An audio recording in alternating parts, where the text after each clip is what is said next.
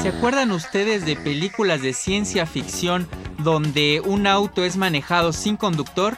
Pues bien, esto ya es posible a través de sensores robotizados.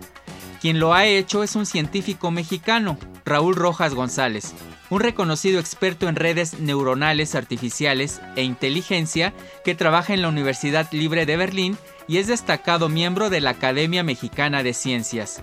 Apenas hace unas semanas fue uno de los ganadores en la rama académica del Desafío Mundial de Manejo Autónomo junto con el equipo Autónomos Labs.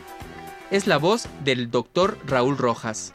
Nuestro proyecto para desarrollar automóviles autónomos ya tiene casi 13 años de existencia. Empezamos en 2006 y en 2007 fuimos a una competencia de automóviles autónomos en California y desde entonces hemos estado desarrollando los vehículos aquí en Berlín. Si se trata de un vehículo Volkswagen Passat, la computadora puede operar el acelerador, el freno y la dirección como las luces y cualquier otro componente electrónico del vehículo. Entonces nosotros le montamos sensores al vehículo, le pusimos nueve cámaras alrededor de, la cabina del, operador.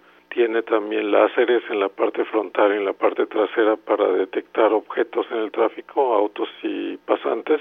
Tiene también un láser rotatorio en la parte superior para detectar eh, vehículos a muy larga distancia y combinando toda esa información de los sensores, entonces la computadora tiene un modelo del tráfico, sabe lo que puede hacer, que cuánto tiempo tiene que esperar o en qué momento es apropiado cambiar de, de carril y con toda esa información entonces se pone al vehículo a navegar en la ciudad y es lo que fue premiado ahora en este Congreso de Vehículos Autónomos.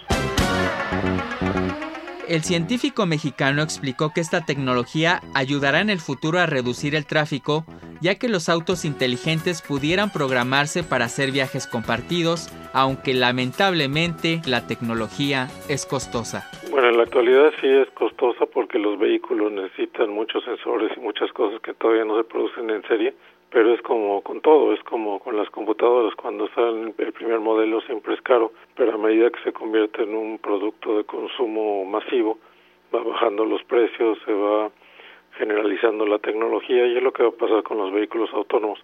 Los primeros que salgan al mercado van a ser para uso privado, la gente se los va a ir comprando, no van a tener todavía el efecto al que me refiero en el sentido de reducir el tráfico, pero a medida que la tecnología se vaya abaratando y que eh, la gente se vaya convenciendo de que son seguros, de que se les puede utilizar y que llegue uno más rápido a su destino, entonces va a aumentar la aceptación social y a medida que aumente la aceptación social eh, disminuye el precio. Entonces las dos cosas se condicionan. El doctor Raúl Rojas añadió que ya existen vehículos que comienzan a operar con sensores, pero solo para asistir al conductor. Primeros autos comerciales autónomos ya están saliendo al mercado y en 2020 la mayor parte de las eh, compañías automotrices van a tener ya vehículos que van a operar en la carretera, sobre todo, o sea, es nada más para mantener el carril, de vez en cuando rebasar un vehículo, pero todavía con un comando del usuario. Hay que recordar que el auto que diseñó el científico mexicano Raúl Rojas ha sido mostrado en Texas, en Nevada, en Suiza y también en México. En octubre de 2015, Autónomos circuló desde Nogales, en la frontera con Arizona, hasta la Ciudad de México, cubriendo un trayecto de 2.200 kilómetros de manera totalmente automática. Los fabricantes de autos Mercedes-Benz y Bosch ya se encuentran trabajando en conjunto para desarrollar una tecnología comercial de viajes compartidos que utiliza vehículos autónomos de Mercedes-Benz S-Class como transporte en Estados Unidos. Desde Radio Educación para el Noticiero Científico Cultural Iberoamericano, informó Manuel Mora.